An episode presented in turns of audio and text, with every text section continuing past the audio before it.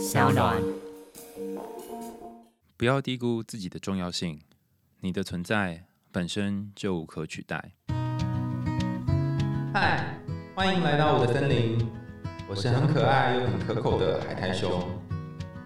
海苔熊心里话，在这里陪着你。各位听众朋友，大家好，欢迎回到海苔熊心里话，我是海苔熊。转眼间又到年底了，你今年帮自己设定的计划完成了吗？我记得我在去年年初的时候，帮自己设定好，哦，我今年一定要把论文写完。我还把我的桌面换成二零二二要毕业这样。结果一年过去了，哈，目前大概完成一半左右。不过从另外一个角度来看，至少有完成一半了。然后年底还要出版另外一本书，所以也算是给今年的自己有一个交代了。每年到了年终，大家聚餐的时候，就会听到一些朋友开始分享说：“哦，他们打算换工作啊，或者是这个地方呃待遇并没有很好啊，然后主管很急车啊，他可能做到领完年终之后就打算跳槽到其他地方这样。”那不知道大家对于现在自己的工作还满意吗？今天我们要谈一个跟工作有关的故事。那大家可以在今天节目开始之前，先想一下。你喜不喜欢现在的工作？然后，如果跟别人介绍你正在做的工作，不是说你做工作内容哦，是去介绍你一整天工作下来的，不论是心情啊，或是遇到怎样的人，那你会怎么跟你身边朋友介绍呢？好，如果刚刚大家想完之后发现，哎，好像还是没什么感觉哈，那我就出几个问题让大家感受一下好了。你可以想想自己最近这半年来有没有下面四个不同的烦恼。第一个是不知道自己为了什么而工作，第二个是不知道自己喜欢什么，梦想是什么，还有到底要不要换工作。第三个是每次想到要去公司就觉得哦好累哦好烦哦，为什么我要去上班？然后第四个是时代一直在转变，很害怕自己被淘汰。如果你有上面四个担心，或者是内心出现这些声音的话，那或许你对于目前的工作就有一些你还没有解开的东西藏在里面。今天要跟大家分享的故事呢，是一个跟换工作有关的故事。表面上看起来是一个很荒谬的喜剧故事，但对主角来说，其他人的喜剧却是他们的悲剧。我们一起调整心情，然后稍微转换一下你的呼吸，吸气跟吐气的时候，稍微维持长一点的时间。如果你现在正在通勤，你可以找一个舒适的地方，让自己的身体不要那么僵硬。然后，如果你现在在床上躺着，啊，正准备睡觉，那你也可以找一个放松的姿势。那我们就要开始讲故事喽。很久很久以前，有一只小老鼠，还有一只小鸟，以及一条烤香肠，他们三个变成朋友，一起生活。长久以来，他们一直过着和睦、快乐、和平的日子，也存了不少钱。每天一早，小鸟就出门捡拾用来煮东西用的柴火，老鼠则负责打水还有生火。有了火之后，才能够煮东西。香肠在每一道菜完成之前，都会滑到那个锅炉里面，确认每一道菜都完美的被调味。这样的日子过了很长的一段时间。俗话说“保暖思淫欲”，太过幸福的人总会想要尝试一些新的事情。有一天，小鸟在路上遇到了另外一只小鸟 B。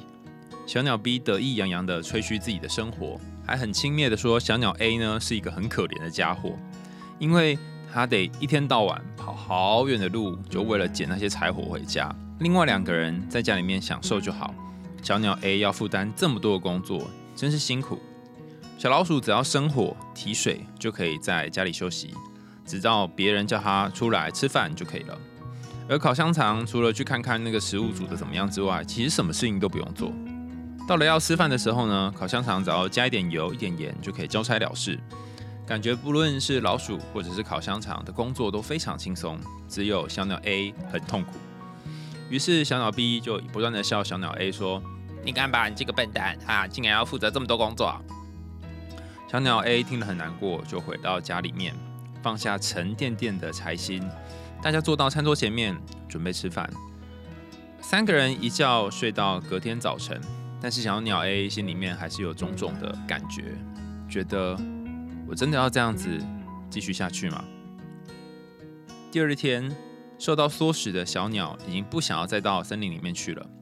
他说：“比比，我当仆人已经当够久了，我被你们两个一直当傻瓜。哔哔哔，我想换一下工作，做一点不同的事情。”不管小老鼠和烤香肠怎么恳求，小鸟都还是不听。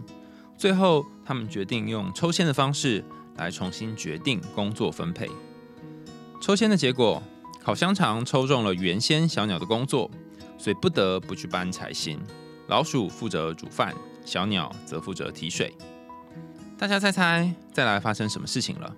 我在这里卖个关子，大家可以先暂停一下，你可以猜猜接下来剧情会怎么发展。那如果你想好了，我们就要继续说喽。烤香肠就到了森林里面去挑柴火，小鸟就在厨房里面准备生火。那老鼠就把锅子放在灶上面，两个人准备等烤香肠把柴火拿回来，就可以准备煮饭了。但因为左等右等，烤香肠也还是没有回来，两个人心想会不会发生什么不好的事情呢？所以小鸟就飞出去准备接烤香肠，没想到飞不到多远，小鸟就看到路边有一只狗狗正在把可怜的烤香肠当成食物。一口一口咬死了。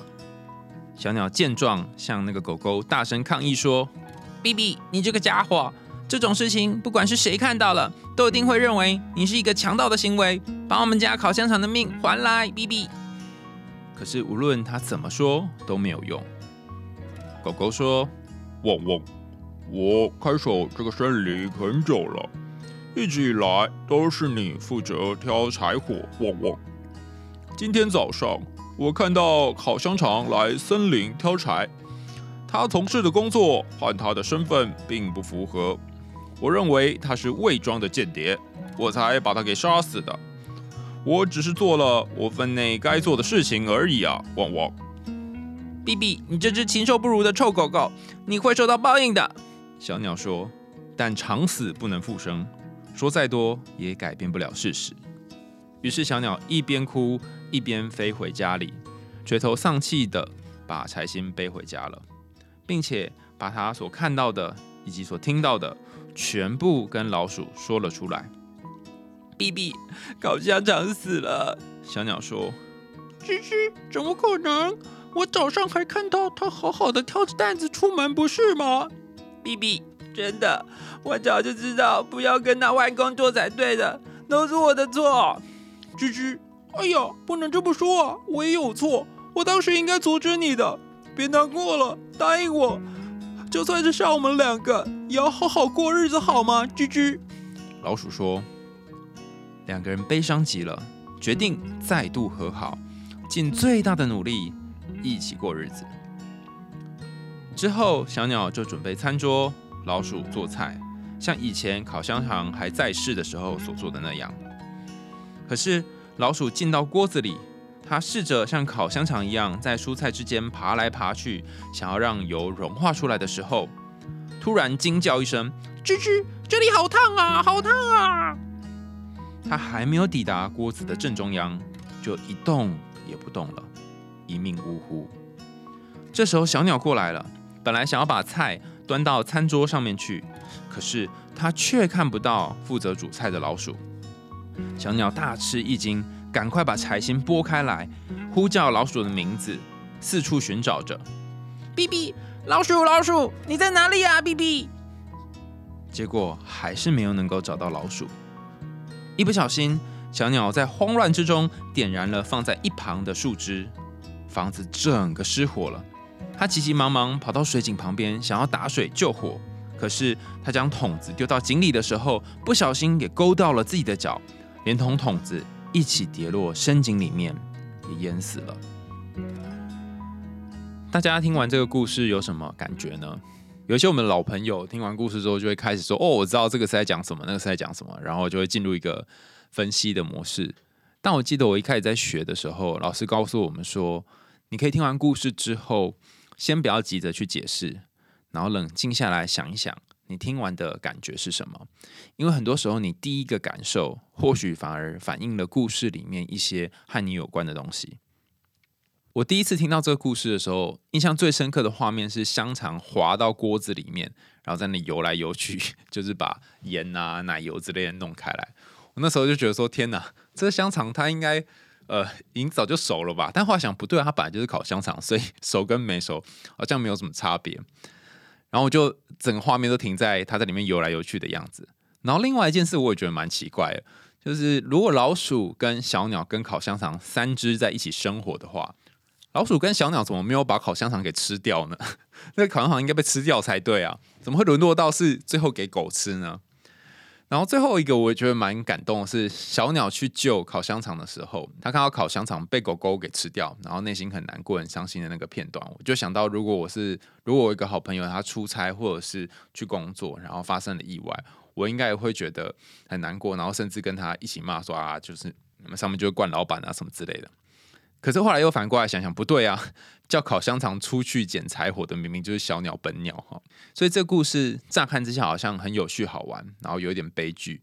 可是仔细想想，你会觉得有很多值得玩味跟探索的地方。那今天我想要一开始先跟大家分享一下我看到的这几个动物，它可能有几种意思哈。第一个是小老鼠，那我会从老鼠开始解释的原因，是因为。大家可能在印象里面，老鼠就是跟阴暗啊，或者是下水沟啊那种很脏乱有关。可是我自己想到的老鼠是在实验室里面跑滚轮，或者是 Skinny 那个家里面的仓鼠有没有是跑滚轮的那种？那总之，我想象的是那种很拼命，然后不断的努力的老鼠。所以在我的思维里面，呃，老鼠可能某种程度上面是代表努力的象征。那当然，如果你真的养过老鼠，就会知道它可能就是吃跟睡，吃跟睡这样啊，然后囤积食物。那另外一个角色叫做小鸟，小鸟我们之前在汉塞尔跟格丽特，还有其他的几个格林的故事当中，都有谈到鸟这样的动物，还有什么青鸟啊、快乐王子啊，哈。那鸟这动物其实非常常见。那我们在之前的几集都跟大家分享过，它其实在融合心理学里面有一种象征叫做自信，就是。你心想要航向的地方，我觉得啦哈，比较比较容易理解的意思是这个。那当然，它真正的呃意思，如果要解释，解释三天三夜解释不完哦。就是你默默心中会想要去的一个地方，可能不是你意识上面知道，但它就呃会带领你这辈子往某些地方的东西。好，然后最后一个是烤香肠，烤香肠我。第一个印象是它是一个食物嘛，然后这个食物它是怎样的食物呢？它是可以赴汤蹈火的，甚至到火里面游来游去都不会怎样的哈。那把这三个东西摆在一起看，我认为香肠就是最后可以把东西变得精致化成品的那个角色，有点像是设计师啦，把最后的菜端上去，然后做一些点缀。那这个点缀很重要，因为如果大家有去吃过日式料理的话，就会知道。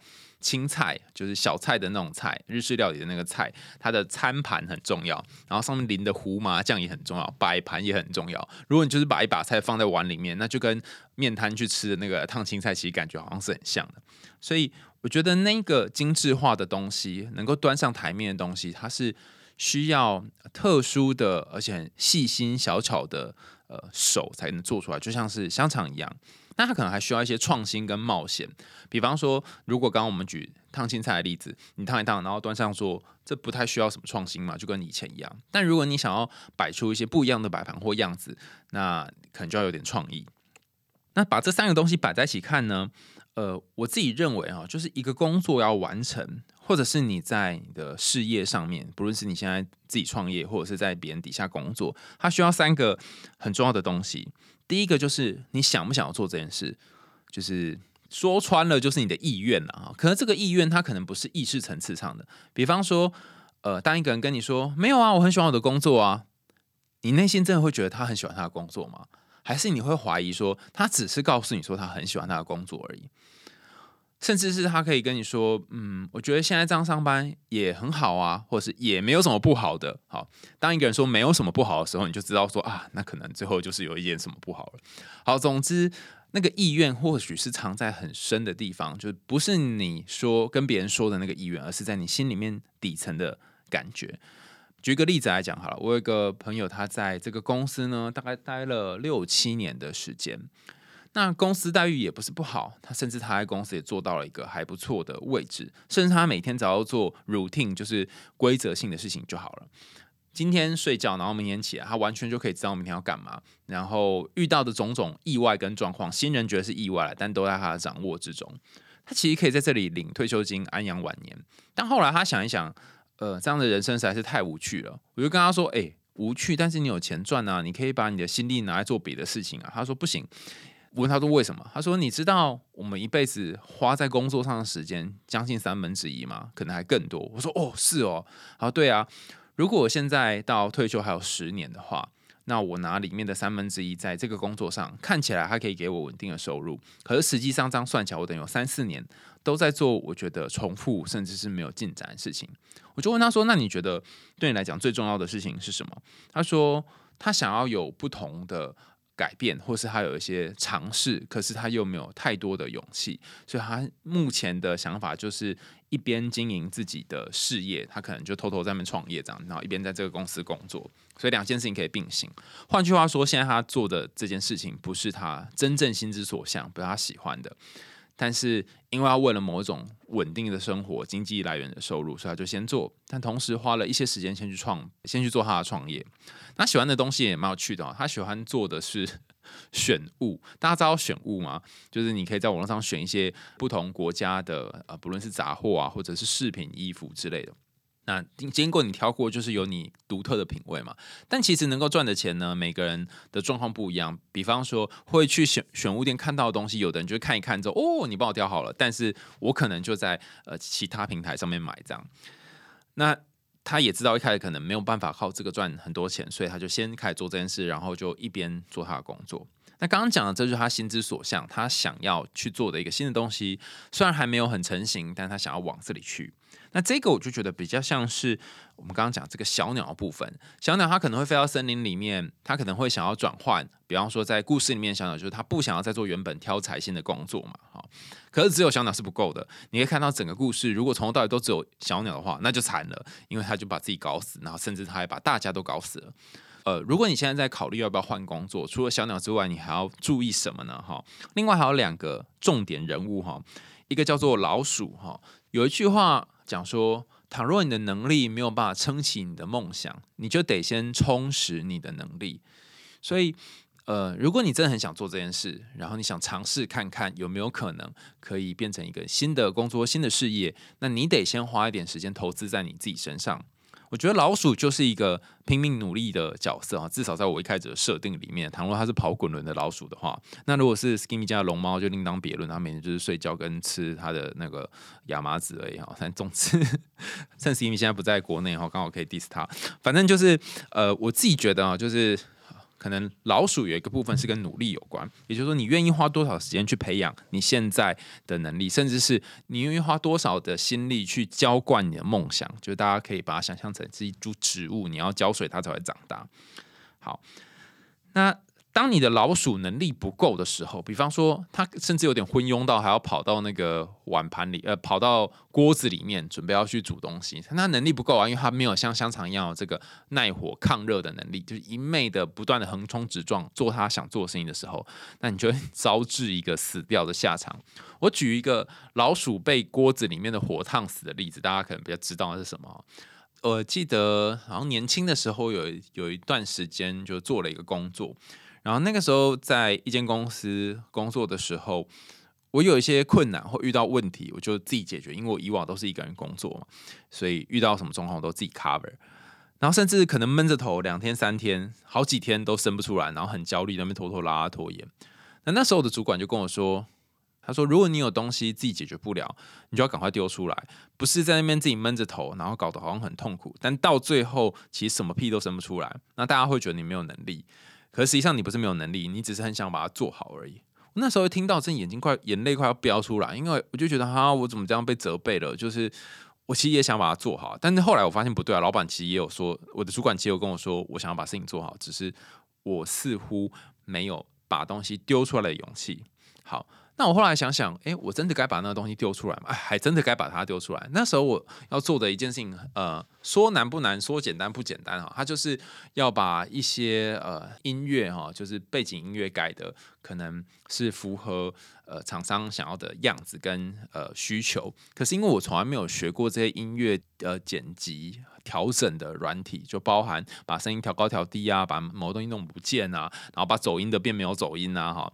我后来才知道那是一个非常巨大的专业。然后我这边想说，我自己这边弄弄弄，可不可以弄出来这样子？那总之呢，就是那时候没弄出来。后来交给另外一个同事，他大概五分钟十分钟用完了。我请那个同事做完的时候，我其实觉得超丢脸。就同事竟然跟我说：“你不用觉得丢脸啊，因为你有你擅长的事情，你把这些我可以五分钟做完的事情，好。”给我做，那我就可以把你五分钟可以做完，但我要去，我需要做五天的事情给你做。那我后来想想，哎，好像有点道理哈，就是我早该要做这件事情，而不是大家那边互相拖延时间。所以这个故事如果乍看之下，你就会发现每个人都各有所长，然后不要拿你的短去做别人的长，你就会搞得自己要死不活。这样好，最后一个角色叫做。烤香肠嘛，它其实是一个冒险、愿意尝试、勇敢的角色。然后，呃，其实一间小吃店或者是一间公司，你看它没有烤香肠，一样是可以运作。比方说，呃，里面员工想做，然后拼死命干，还是可以干出一点东西来。只是这东西好不好吃，或是产品会不会有人买，那是另外一回事。所以最后这个冒险犯难，然后尝试。呃，在一些公司里面叫研发啦，就这个 R 的角色，其实好像并不一定要出现，但是如果有出现的话，他就会不断不断的往前推进。那这一这一群人哈，这一群人，这一群人嘛，这群动物也不算动物，好难定义他们三个人啊。这群呃老鼠、烤香肠跟小鸟也会因为呃烤香肠可能不断的研发不同的配方，然后可以吃到更多不同的东西。好，所以这里有一个要点要跟大家分享是，手就很好，但是久了以后会枯燥无聊。你可以想想看，在你的公司里面，你有没有机会可以扮演烤香肠这种创新啊，调和人跟人之间，调和事情跟事情之间，然后在那里游来游去的工作呢？你有没有可能可以做这个？还是你都没有机会做这个？甚至这个公司现在正在做的事情，跟十年前、二十年前做的事情，通通都一样，那你就可以很明显感觉到，如果你是一个求新求变的人，在这里可能就不适合你。但倘若你是一个希望可以呃有固定上下班，然后更多自己的生活。然后每一天的日子都是可预习和规律的话，那这个地方就非常适合你。好，那这三个组合起来，你就会发现它其实就是一个不论是公司或者是你自我内在的样貌。有一个小鸟在你心里面告诉你说：“嗯，现在这是我想做的事，或者是嗯，现在这个不是我想做的事。”只是这个小鸟它有时候会受到小鸟 B 的影响，旁边的人闲言闲语的影响，它可能会去尝试别的东西，或者是不小心被别人勾走。那还有一个角色是在心中不断的努力去做你现在该做的事，或者你会做的事，也就是这只老鼠的角色，呃，脚踏实地，然后不断的跑滚轮哈。那也有可能是目前养活你的部分就是这个老鼠。那最后一个部分就是创新跟改变的部分。如果你永远都在过一样的生活，那就只要老鼠跟小鸟就可以了。可是如果你希望有一个不一样的日子可以过，你想要过有品质或者有改变性的生活，那这个烤香肠呢就不可或缺。你看，在很多童话故事里面，老鼠跟小鸟当朋友都很合理嘛，可以理解啊。比方说，我记得拇指姑娘也是哈，燕子天上飞的那个燕子，还有鼹鼠啊，里面有这两个动物的角色。但烤香肠出现就非常突兀嘛，哈，所以可见的这个角色出现就有它的意涵在里面。我这里特别要提一点，就是倘若小鸟代表是我们的自信，就是内在想要去的地方的话，那你这只内在的小鸟呢，其实很多的时候。会被俗世给迷惑，甚至在大海当中迷航。你可能会不晓得自己在干嘛，甚至迷失你的方向，然后被一些各路英雄好汉或者是闲杂人等被拖来拉去。呃，比方说在青少年的时候，可能你就会误入歧途，或者是认识一些对你的人生帮助有限的人，或者是在啊。感情上面就会认识一个你后来会觉得啊，早知道不要认识他的对象，呃，或者是去到一些你觉得啊，这辈子你很想把这个记忆删除的朋友这一群朋友。好，但是我自己觉得从一个比较宏观的角度来看，没有一条路是冤枉走的。也就是说，那些你弯弯曲曲绕过的途径，看起来像迷宫。可是或许因为有这个机会，你才能够变成现在这样的你。好，那第一个想要跟大家分享就是这三个角色不同的地方。第二个想要跟大家分享的是有关于职业改变这件事。你看哦，在故事里面，老鼠它去担任烤香肠原本在做的主动系的角色，或者是烤香肠去挑柴火，小鸟负责去提水生火。他们三个去做了自己不擅长的事情，不但没有办法事情做好，还把三个人都搞死了。所以有些时候在公司里面，主管说：“哎，那我看你这个月绩效表现不错，呃，一直以来你都为公司很尽心尽力付出，那我就帮你调到另外一个部门，让你多磨练看看，或是帮你升职。这样，我不知道大家听到升职或者是。”呃，换部门这件事情，你是觉得开心还是难过呢？因为呃，看起来你好像薪水变高，然后责任变重，然后有更多种可能性。但是会不会你正在做一些自己不擅长的事情呢？所以在一些关于工商心理学研究发现，当这个人他很擅长在某个岗位工作，可是你突然把他调换位置，他都没有经过任何的练习的时候，其实他工作表现反而会下降。呃，上面的可能觉得很奇怪，就是说我明明看你表现不错，为什么换到新地方表现就不好了？所以，当你换到新地方表现不好，不代表你的能力不好，而代表现在你面临的挑战是你以前不曾面对的。所以，这个表现下降其实是一种常态。那第三个要跟大家分享是，做过的简单才是真正的简单。你看哦，那个小鸟啊，他一直觉得说在家里面煮饭啊、弄柴火是非常简单的事，他一直觉得他自己要。跑到森林里面去捡木材是非常辛苦的事。可是如果他们三个人角色调换之后，他才知道。可是直到他们三个角色调换之后，彼此才发现，哇，原来别人可以做得起来的东西，我不见得做得起来。甚至你可能会觉得这个这么简单，你要花这么多时间做，你亲手自己去做看看，你就知道并没有那么简单。你得要自己做过之后，然后真的觉得很简单，再说简单。前阵我朋友 KP，他跟几个伙伴哈一起去报名做那个烤面包的工作坊，那就是一个一般的法国面包。那当然中间发生很多事情啦可是同样的步骤做出来，看似好像就是面团揉揉弄一弄这样哈，就做出来跟我们平常吃的法国面包蛮不一样。那吃起来有点像是 Subway 里面的的 Subway 的那个面包。他说它不是一样嘛？哈，你仔细吃过法棍哈，就是呃棍子的棍。你就说那咬起来皮会是脆脆的，所以呃不是大家觉得简单的东西就一定简单。同样的食谱，你按照步骤放那些盐啊，放调味料啊，就发现诶，为什么我做出来就跟别人不一样？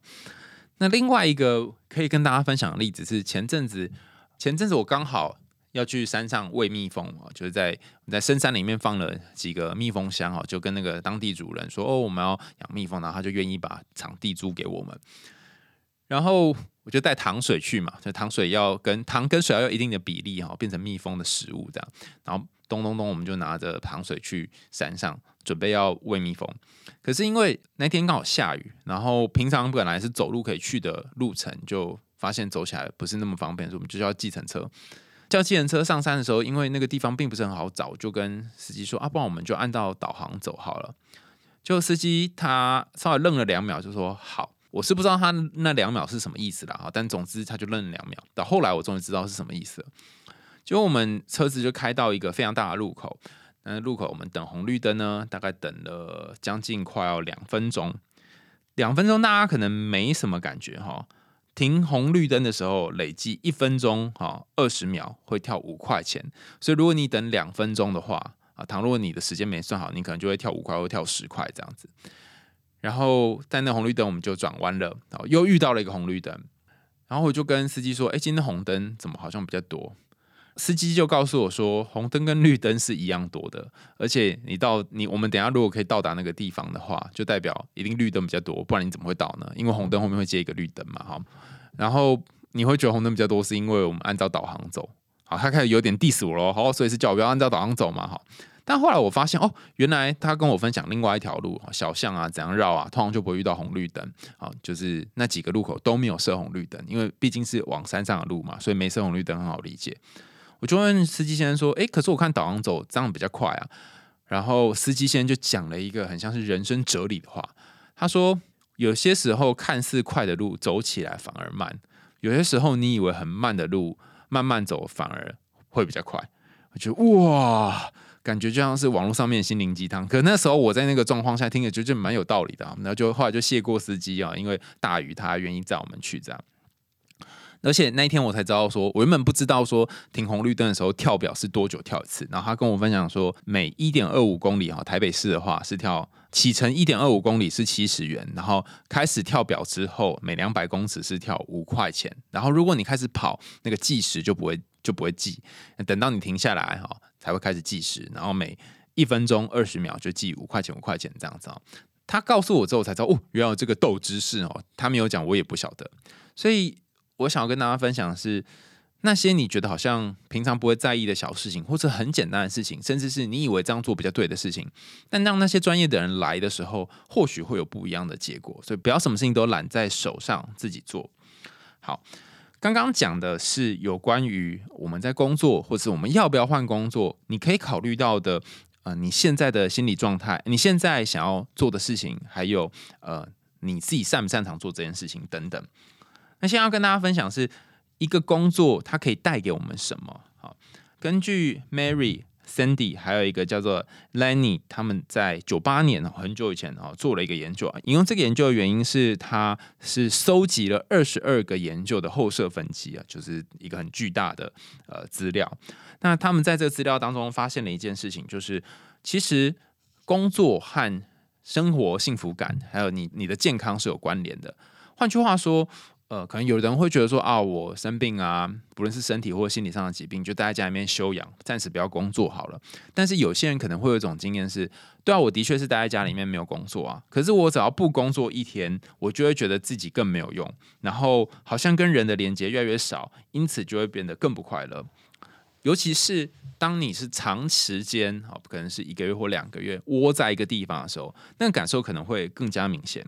所以，呃，九八年这个研究，就是 Mary 等人他们做的研究，他们就 focus 在一个点。他说，一个工作之所以可以带给人们觉得心理上面的幸福感，它关键在于一个要素，就是你可以透过工作和其他人产生连接感。也就是说，你可以因为工作每天跟不同人碰面，然后你。做的事情对别人的生活是有意义跟帮助的，然后你就觉得，哎，好像自己有一点价值啊。尤其自我价值这种东西又很虚无缥缈嘛。但当你在工作上面有些贡献的时候，别人就觉得，哦，你这个做很不错的时候，哎，好像你心里面就加了几个分，就那个暗赞的概念是一样的。那基本上来讲，工作可以提供三个不同的感觉，一个是归属感，你可以隶属于某一个团体，我是某某公司或是某某企业下面的职员，哈，挂着一个识别证就有不同的感觉。那另外一个叫做意义感。好，就是我们刚刚说的，你对这个群体是有贡献的。比方说，你是卖把布的老板，好了，那你今天卖了一支冰淇淋，买到的这个小朋友会觉得很开心。那第三个叫做生活品质，就是呃，如果你从事的是一个。还不错品质的工作，这里的品质不是说这个工作本身很好，而是说它可以提供你不错生活品质的工作。比方说，它的楼下有咖啡厅，然后它有呃提供员工用餐的地方，甚至是有让你可以休息，然后躺着可能观望别的地方大楼的位置，有一个舒适的空间等等哈。这样的空间越舒适的话，你在工作的时候心情也会变得比较好。除此之外，它是不是一个很稳定的上下班时间，或者就算不稳定，但是你能不能有固定的闲暇时间，而不是你二十四小时都要加班，然后绑在公司上，它也会影响到你的生活品质。所以刚刚讲的，不论是意义感、归属感，或者是生活品质，都是工作跟我们的人生息息相关的部分。那今天我想跟大家介绍一本书哦，是我最近看到的一本，叫做《我们为什么要读书？为什么要工作？》我记得我好像国中就问过这个问题，然后我妈就讲了一句典型的话，她要说。你长大之后就懂了啊？那我长大之后好像也没有比较懂。可是看完这本书，我几个不同的体悟。前阵子在社群跟大家分享哈。第一个事情是，小时候我们都会说我长大要当总统，都说我长大要当老师哈，好像有一个憧憬。可是随着时间，那个初衷就改变了嘛。后来就觉得啊，当老师好累哦，或是当总统，首先你要有足够的钱哈，先交一笔金钱出来当类似保护费的东西，你才能去参与竞选等等，似乎没有那么简单。那你的人生难道就因为你的初衷改变而变得你就是一个没有出团、没有出席的人吗？其实并不是这样哈。我看完这本《我们为什么要工作、为什么要读书》之后，有一个感觉是，我们的志向跟初衷本来就会随着年龄而有所转变的。如果你一辈子的初衷都没有太多的转变的话，我们可以说，哎，你是一个非常坚持、始终如一的人。但也有一种可能是，会不会你一直以来都没有什么改变？就是你的人生从二十岁、三十岁到四十岁、五十岁，你设定的目标都一样是那个，或是你当初设定的目标是本来就很大的，那可能没什么变也没差。但如果生意是超级小的话，那你会很快就满足了。所以第一个，我自己的感觉是，就算你有。在不同年纪想要的东西不一样，喜欢工作不一样，甚至是不断换工作，那也不一定是你的问题，很可能就是你在不同人生阶段想要的东西不同而已。第二个事情是，光靠喜欢跟想做是没有办法支撑工作的。你可能会说，我好喜欢这工作，哦每天做这做这件事情，我觉得好投入，好爱哦。可是你可能能力不足。第二个是可能你能力也不错，而且你也很你也很喜欢做这份工作，那两个好像都具有，就像我们前面讲的，你又有又有小鸟，那又有老鼠，但是总是少一点点什么。所以虽然你也可以卖娃娃米刷，但是你卖的娃娃米刷就是没有隔壁摊的好吃。所以光靠这两是不够的，还有其他东西累积起来。那书里面的说法就是你需要一些经验的磨练，也就是说，今天老鼠它第一次可能不太知道要。怎么煮东西？它可能没有办法像香肠一样跳进锅子里面去拉来，但它可以做的事情是，它可能看其他只老鼠在煮菜的时候是用汤匙啊或别的东西，不用牺牲自己，好，它就学会了一些技能。所以它会需要一些观察跟学习。最后一点是，工作的时候有一个很重要的要素，在于你能不能够透过这个工作和其他的人产生连接。这里的这里的连接分成直接连接跟间接连接。刚刚前面提到那个 Mary 哈那一系列的人研究者，他在零二年有做了一个研究，他发现哈，当你的工作是有更多的社会参与的时候，其实你会觉得人生比较快乐，然后生活满意度比较高。意思就是说，你跟你每一天会遇到的人多寡，或许会影响到你的心情。比方说便利商店的店员，或是麦当劳的店员等等，他会遇到很多的人。那你就说，哈，我如果坐在办公室，我就不会遇到很多人啦。诶，这也有点不一定哈，因为你可能做出来的 DM，或是你做出来的设计。它最后的输出终端是会碰到很多的人群的。你在搭捷运的时候会看到你的设计，或者在做广告的时候就会发现，哎，这是你做的。它看似好像没有跟人产生互动，但你透过某种方式去接触不同的人群，只要你有跟不同的人群做接触，你所做的事情就会让你产生和世界接轨的感觉。好，那刚刚讲的这两个 part 哦，比较是比较正面的部分啊。那接下来要讲一个比较负面部分，好，算负面吗？我不知道算不算负面，因为我不知道要怎么翻译这个模型哦。今天我们谈的是工作嘛，那前面你就会发现，在呃，在这个老鼠、小鸟跟香肠的故事当中，他们三个人分别做了不自己不擅长的事，所以最后才导致悲剧嘛。可是。我要怎么知道这个工作是不是自己擅长的呢？如果你只是评估自己能力够不够，好像有点少。那甚至说，哎，我当然也觉得我的能力够啊，可是总觉得好像还少点，好像还少点什么。或是我当然觉得我能力不够啊，可是我不知道从哪里开始加起哈，或从哪里开始改善起。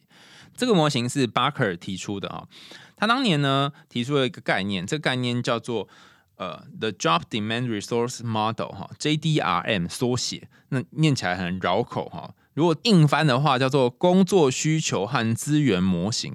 我自己把它翻成一个比较容易记的名字，叫做爽缺死缺模型。哈，爽缺就是在这个地方工作你会觉得超爽的哈，那死缺就是可恶，为什么会是我嘞？哈，这种感觉。那什么样是爽缺，什么样是死缺呢？哈，根据巴克尔的说法啊，他说，其实我们要去看工作里面的三个重要的要素。第一个要素就是这个工作对你有什么要求，就你必须具备什么样的能力。第二个要素就是你有多少的同事支援支持你，好。第三个要素是有没有前辈或师傅可以带你，比方说你去刀削面店工作，在刀削面店里面有带你的前辈嘛，啊，你去工厂工作，在工厂里面有先带你呃带你入门的那些师傅嘛，哈，所以这个前辈很重要。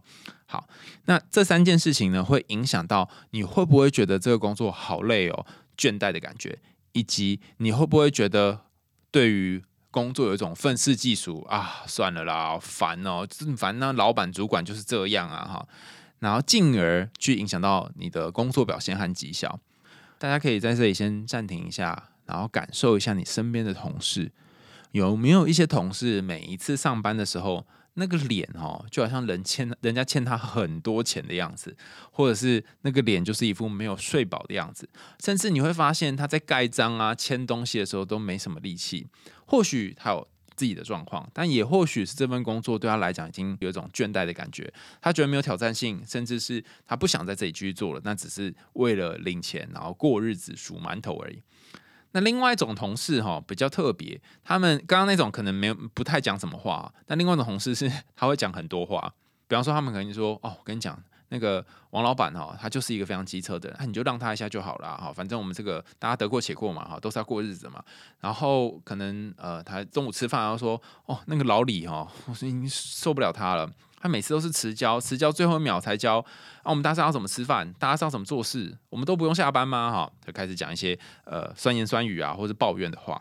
那刚刚讲的这两个因素哈，工作倦怠跟工作上面这些分次技术的抱怨，它会跟工作的要求、同事的资源，还有你有没有前辈带你这三个要素有关。而这样讲起来就很大，你要怎么评估这几件事呢？哈，以工作要求来说，你在进入一间公司之前，或者你已经进入这个公司了哈，你可能可以评估三件事情。第一个是你在工作上面会不会有太多的压力？好，第二个是。他对你情绪的要求的多寡，比方说你是不是能够在你是不是能够在你的工作场合表现你的感觉，还是他是必须被压抑下来的？第三个是你的工作和家庭之间是不是有冲突？就是你可能要花很多时间在公司上面，你要花很多时间在公司，所以你家里面的时间就会变比较少。好，这个部分是有关于工作要求。第二个部分是有关于同事资源，你同事有没有可能可以 support 你？他是不是一个好队友？以及这个团队，大家是不是团结的，还是一盘散沙？然后最后就是整体气氛是不是和谐的？举个例子来说，一个可能大家可以互相合作，会互相支持的。团队，但他气氛可能很差。例如早上进去，你就会发现同事彼此之间都埋头做自己的事。那你当然可以把信件丢给别人，你当然可以把事情跟别人互相合作。可是你就会发现他们彼此之间是几乎不太讲话的，甚至连呃中午要吃饭要订什么便当都是寄 email。那如果是这样的话，我们就会说他的呃团队和谐是比较低的。可是他们可能是会互相支持的。好，第三个要素就是我们刚刚讲的前辈啦，哈，这个前辈可不可以给你够多的自主性？好。以及他是不是会教你事情，还是他根本就懒得教你，懒得带你？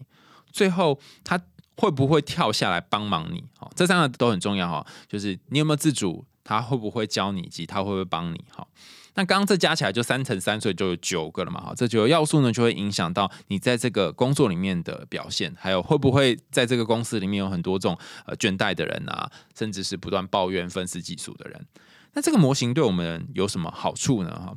呃，因为巴克这个模型它是零八年发表的，所以后来还有很多各式各样不同的模型哈，就是做一些调整跟改良，基本上不会离开刚刚讲那三个要素，就是工作的要求，然后你同事是怎样的人，然后主呃你的前辈会不会带你这样，这三个要素如果我们把它换成我们凡人可以去理解的句子的话，就会变成你在工作上面的疲惫，它是不是一个可以被修复的？倘若工作对你的要求没有那么高，压力没有那么大，然后主管跟同事都愿意帮你的话，那你的疲惫就有可能会被恢复。但如果不是的话，你是孤军奋斗，就像故事里面最后那只小鸟一样，那么你可能有一天就真的会被淹死。故事的小鸟是被井水淹死了，你可能被你的工作给淹死。这时候我就要跟大家分享，先前我在应该是听人家转述哈，我不是亲耳听到哈。我朋友跟我说，他有次去听那个林大涵的演讲啊，就是贝壳放大的老板哈，林大涵他在演讲当中提到了三种疲惫哈。大涵用的 term 是协调啦，就是打游戏的时候会有协调啊比如，H P M P S P 这样哈。他说一个人在工作上面会有三条协调。第一条血是睡一觉就会好的血，比方说你今天哦好累哦，好身心呃身体很疲惫，然后搞到全身酸痛，可能按摩一下或睡一下就会好的。那第二条叫做休息一阵子就会变好的，可能你要去度个假，然后稍微是出去走走，让自己放个可能半个月或一个月，然后回来哎好像就会充电。那第三条蛮悲哀，叫做永远都不会好的哈。在演讲的时候他就说。我们不论是身为员工或身为主管，都要避免消耗第三条协调。嗯，不要让你的员工一直在消耗第三条协调，也不要让你自己在消耗第三条协调，因为它是一个不可逆的，永远都不会好。那第三条血条有点像是说，呃，可能他讲了一段话，然后让你觉得被责备、被贬低、被羞辱。大家可以去听我我跟木子谈的那集羞辱创伤。然后这个羞辱，他可能会在你心里生根。长大，甚至开始破坏你内在的某一些部分，所以在他的说法里面，有一些东西是不会好的。那因为我没有在现场听嘛，所以我不确定是不是真的这个意思啊。那如果大家有听过他讲这个说法的话，也欢迎在下面留言告诉我说，哦，真实的讲法是什么，或者是你有什么不同的看法。那我自己的感觉是，应该没有不会好的协调。只有好的比较慢的血条。那如果你发现你有一条血在这个工作上面不断的被扣，不断的被扣。扣到你觉得你已经快死了，睡觉或休息都没有办法好的话，那他或许是在提醒你要离开这个地方，到新的地方去工作，或换一个工作环境。你可能不是换工作，就是同样做这一行，只是在别的地方做。那那一条血就有机会慢慢的被补回来。讲起来很抽象啊，但是讲一个实际的例子，大家或许就比较知道什么叫慢慢补回来。我有个朋友，他啊，他是园艺系毕业，然后本来就在做这些花花草草。他一开始是到花店里面去工作，他家本来就是开花店，所以他爸就跟他说：“你去念园艺系。”他从小也就很喜欢这些花花草草，就是跟着这东西长大嘛。那继承花店好像也很合理。但因为他们家的花店是开在东区，然后呃，除了地段很贵之外啊，每每次只要是大节小节，他都忙到不可开交。那有一次情人节后，好像接过年吧。如果大家有朋友是开花店，可能就知道过年他们订单也非常多，因为会有拜拜啊、祭典之类的。然后如果有庙会什么的，又又可能会有一波，因为要要花环竞选的时候也是一样啊。倘若他是真的送鲜花的话，所以你可以想象，就在过年，然后竞选跟呃情人节三个就并在一起的时候，他几乎有两三个月都没有办法休息。然后那一年呢，刚好花卉的状况又不是很好，所以都抢不到花。很早就要跑到内湖还是哪花市去抢花，又抢不到，他就真的是身心俱疲。他已经整个人烧坏。一开始你可能会觉得说，哦，那可能是第一条血条烧坏了吧，就只是呃休息一下就好了哈。但他在这一次烧坏，甚至他是真的发烧哦，在床上躺了大概两三天之后，有一天晚上他做了一个梦，他梦见自己。在一个很像山里面的地方哦，开始去呃量测那个树啊，然后呃去看那个花草种类呀，哈记录啊，很像那种会在 Discovery 里面出现那种观察员。然后他躺在一个很大的草原上，看着天空，然后把帽子拿下来，喝个矿泉水，然后就很舒适。等到他醒来的时候，整个背通都是汗哈，就是冒了一大堆汗出来。那时候他突然惊觉。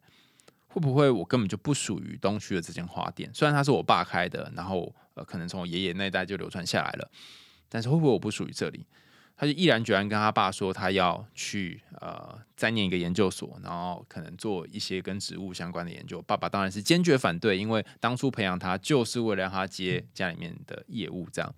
但他说这是我人生，我想要自己决定哈。然后爸爸就跟他说：“好啊，你去啊，你去啊，你去念书啊哈。那学费你自己想办法。然后呃，吃住也就是你自己想办法哈。我就不支付给你这些学费了，因为我已经从小到大付到你大学的学费了。那他也，我这个朋友他人也真的是蛮硬的，他就好啊好啊，都不要付啊，都不要付啊，我自己去啊。他就真的自己哈就支撑，我忘记他跑到哪个县市哈，就某县市，然后就开始在那里念书。”也真的考上，呃，他就我忘记他考到哪个县市，但总就考到某某研究所，然后进山里面哦调查量测植物。那每一天早上他的行程就是可能七八哎六七点就起来，然后开始巡山，然后做记录，然后就一边做研究，然后后来好像我没有印象没有记错的话，应考应该考到国家的研究员之类的哈，然后就一直在做相关的事情。我就问他说，如果让你重新选择，你还会？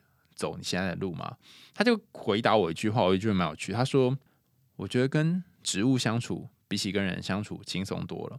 那不是说大家都要去跟植物相处哦，而是有一些人他就是喜欢和植物相处，那有一些人就是想要跟人产生互动。你可以想一想，你比较喜欢没有人跟你讲话，然后或者是你跟内心讲话、跟自然讲话的时间，还是你比较喜欢？”跟人互动那种一来一往的感觉，那或许你会比较清楚知道说，哦，倘若你是我那个朋友的话，你会选择哪一种工作或哪一种生活方式？最后一个要跟大家分享的是，呃，近年的研究啊，是二零年研究发现，如果你目前的工作暂时无法转换，甚至是你有些考量，所以没办法没办法立即哈跳槽到别的地方的话，那其实你可以安排一个呃，不论是在工作上面商务旅行，或者是假期之间的旅行。比方说最近因为边境开放，可以开始出国嘛，然后大家陆陆续续开始买机票哈，或许你可以给自己一个假期，那这假期肯定不用很长，可能三天到一个礼拜。然后让自己把手边的所有工作都先放下来，然后专心去做你想要做的事，你喜欢做的事。这个做法呢不是那么容易哈，因为我自己是一个很容，我自己是一个在休假的时候同时会工作的人。但后来我发现，我我有我有一次发现我的老师们是怎么做这件事的。我有一个老师在美国当大学教授，然后我记得我写信有一次写信给他的时候，我寄信给他。然后他立刻就回了，秒回，哦，太快了，立刻回，就那个秒回上面是写放假讯息，就说你好，我是，比如我是 Anna 哈，我现在正在假期当中，几月几号到几月几号不会回信件哈，所以如果呢你看到这封信，请你等我到几月几号，我会到手再回复你这样。然后就哇，这老师也太先进了吧哈，就是竟然会用这种假期回复，后来发现是我太落后，因为原来这件事情很容易做到啊，在 Google 里面好像可以设定。然后我发现其他有几个老师哈，比较有界限老师也会做这件事。比方说，我几个智商师的朋友，他一边在接案的时候，他就跟各案排说。呃，不好意思哦，我九月到十月哈，这两个月我要休假。我说我操，休息两个月也太爽歪歪了吧哈！但后来想想不对啊，可能他们之前都是每一天都在工作，然后假日也没有休息。因为接案的话，有些个案可能假日比较有空，所以他们可能已经长期工作很久了。甚至这两个月的休假，或许是为了进修啊，或是去其他地方，呃，让自己的灵魂可以有一点成长。然后因为这样也可以帮助。帮个案有更多的进展也不一定哈，所以有的会在事前就跟个案说：“哦，我要休假多久？”哈，所以那个休假时间内就是找不到他这个人这样。总之，呃，排休假这件事情是很重要，然后休假在你的生活当中所占的比例是很重要的。那我自己的我自己的做法就是休假的时候带工作一起去了啊。那呃，我印象当中真的轻松的休假，通常都没有带工作。比方说有一次好像是去擎天岗吧，就我一个人去哦，我我印象非常深刻，我就穿着假脚拖，假脚拖，然后爬爬爬爬就爬到擎天岗。后来年纪大了以后才发现，哦，当年那样做真的是非常的勇敢，跟香肠一样的勇敢。呃，爬到山上，然后再爬下来这样。那因为当天我没有带手机，所以我就是就沿路也没有照相，也没有打卡或什么，就这样上去，然后这样下来。然后我觉得哇，那时候感觉真好，就是真的是你花全部的心力在和。自然相处的感觉，这样好。最后我们再讲回巴克这个模型哈，为什么绕了一圈讲那么远呢？哈，巴克这个模型，它最后得到的结果是，如果你在工作上面得到更多的资源，就比较多人帮忙你，那你就会有比较少的倦怠的感觉，你也比较不容易在工作的时候在那边愤世嫉俗啊，骂来骂去啊，然后你的工作绩效也会变得比较好。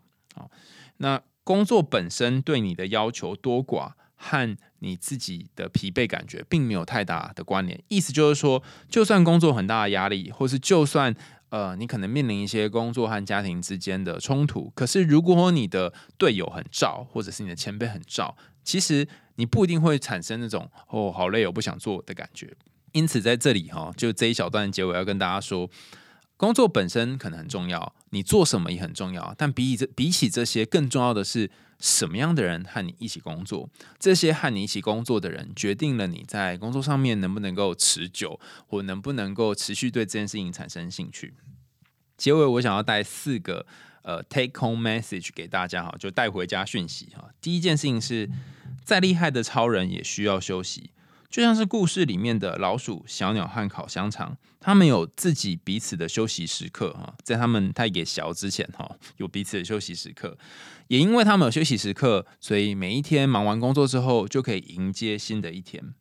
第二件事情是，不要把别人的工作抢来做，各自分工的话，大家都有饭吃。